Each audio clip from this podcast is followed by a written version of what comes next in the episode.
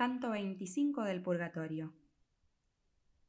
Hora daba donde el subir no quiere estorbo, que el sol había el cerco del meridiano dejado a Tauro y la noche a Escorpio, por lo que, como hace quien no se para y sigue su camino, pese a lo que sea, si la necesidad de estímulo le clava, así entramos nosotros por la caleta, uno delante de otro en las gradas, que por estrechas al que va se para y como la cigüenita que levanta el ala por voluntad de volar y no se anima a abandonar el nido y la repliega, así yo, con gana encendida y apagada de preguntar, llegando hasta el gesto que hace el que se apresta a hablar.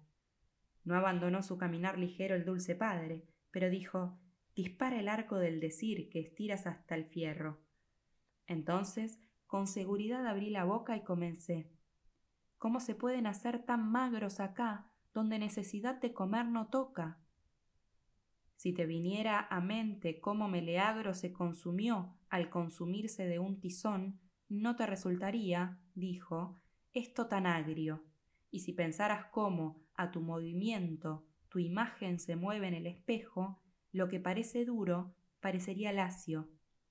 Pero para que tu ansia se acomode, aquí está Estacio, y le pido y ruego que sea el sanador de tus males. Si acepto la visión eterna de desatarle, repuso Estacio, allá donde lo pidas, sea mi disculpa el no poder negarme. Luego comenzó. Si las palabras mías, hijo, tu mente guarda y recibe, luz le harán al cómo que tú llevas. Sangre perfecta que no se toman las sedientas venas y que queda como alimento que sobra en una mesa, bebe en el corazón del miembro humano la virtud informativa, y he aquí que ésta va por las venas para hacer el cuerpo. Digerida, baja a donde es más bello callar que decir. Entonces deja germen sobre otra sangre en natural florero. Allí juntas, una y otra se reciben, una dispuesta a estar, a hacer la otra por el perfecto lugar del que procede. Y junto a aquella comienza a operar. Primero coagula y después aviva lo que hizo condensar en su materia. Alma hecha, la virtud se activa como en una planta, un tanto diferente, pues una anda y la otra queda. Tanto obra así que ya siente y mueve, como hongo marino, y entonces emprende organizar los poderes de los que es simiente.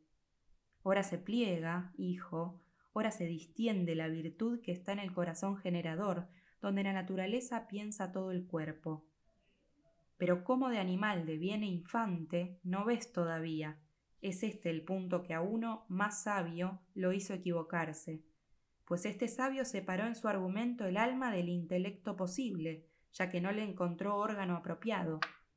Abre el pecho a la verdad que viene y sabe que, tan pronto como al feto el cerebro perfectamente se conviene, el primer motor se hace dichoso sobre tanto arte natural y sopla lleno de virtud, espíritu nuevo, que aquello que se encuentra activo toma en su sustancia y hace un alma sola que vive y siente y sobre ella gira.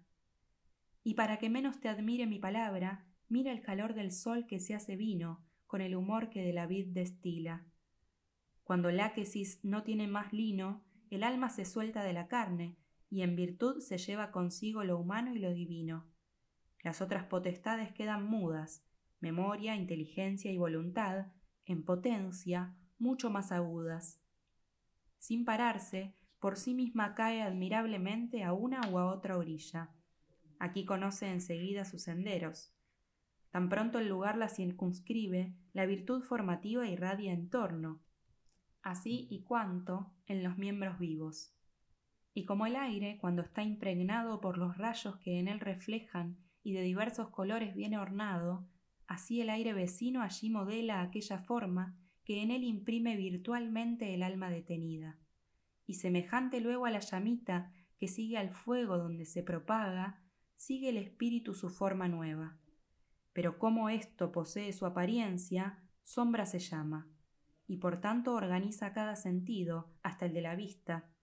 Entonces hablamos y entonces reímos, entonces soltamos lágrimas y suspiros que pudiste haber sentido por el monte. Según son fijados los deseos y los otros afectos, la sombra se figura, y esta es la causa de lo que tú miras. Y ya llegados a la última tortura éramos nosotros, y hacia mano derecha estábamos atentos y con otra cura. Allí la escarpa afuera arroja llamas, y la cornisa expira aire hacia arriba, que detiene el fuego y lo rechaza, por lo que convenía el lado ocluso de uno en uno. Y yo temía el fuego, y de una parte a otra temía irme abajo. Mi duca entonces dijo Por este lugar se requiere tener estrecho el freno, puesto que errar podríase por poco. Summae Deus clementiae, en el seno del gran ardor escuché cantando, y me dieron deseos de volver no menos. Y vi espíritus por la llama andando, por lo que miraba sus pasos y los míos, compartiendo la vista a tanto y tanto. Luego que finalizaban este himno, gritaban alto Virum non connosco y comenzaban el himno bajos. Terminado, aún gritaban En el bosque se quedó Diana y arrojó a Hélice, que de Venus conoció el veneno. Y al canto retornaban, y a las mujeres celebraban, y maridos que fueron castos, como la virtud y el matrimonio quieren. Y creo que les bastará este ejercicio por el tiempo que el fuego los abrace, con tal cuidado conviene, y con tal pasto, que la llaga finalmente se restaure.